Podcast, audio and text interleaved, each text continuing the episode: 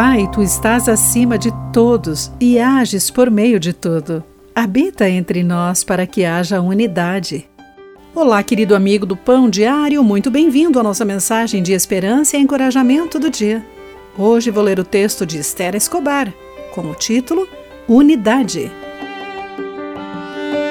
No século XVIII, cerca de 300 cristãos morávios que viviam no local onde hoje é a República Tcheca encontraram refúgio da perseguição na propriedade de um generoso conde alemão.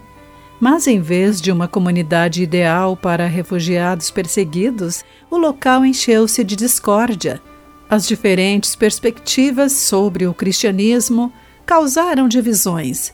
O que eles fizeram pode parecer simples, mas trouxe-lhes um reavivamento incrível Concentraram-se no que concordavam e não nas suas discordâncias, o que resultou em unidade entre eles.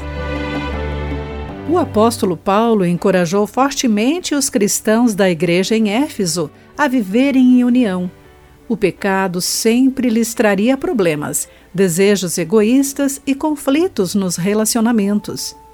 Mas, como filhos amados de Deus, os Efésios foram chamados a viver sua nova identidade de maneiras práticas, de acordo com Efésios 5, versículos 1 e 2. Primeiramente, eles deveriam fazer todo o possível para se manterem unidos no espírito, ligados pelo vínculo da paz. Essa união não é apenas uma simples camaradagem alcançada através da força humana Devemos ser sempre humildes e amáveis, tolerando pacientemente uns aos outros em amor.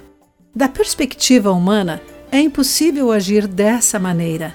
Não podemos alcançar a unidade através do nosso próprio poder, mas através do poder perfeito de Deus que atua em nós. Querido amigo, quais esforços você pode fazer sob o poder de Deus para manter a unidade do Espírito? Pense sobre isso. Eu sou Clarice Fogassi e essa foi a nossa mensagem do dia.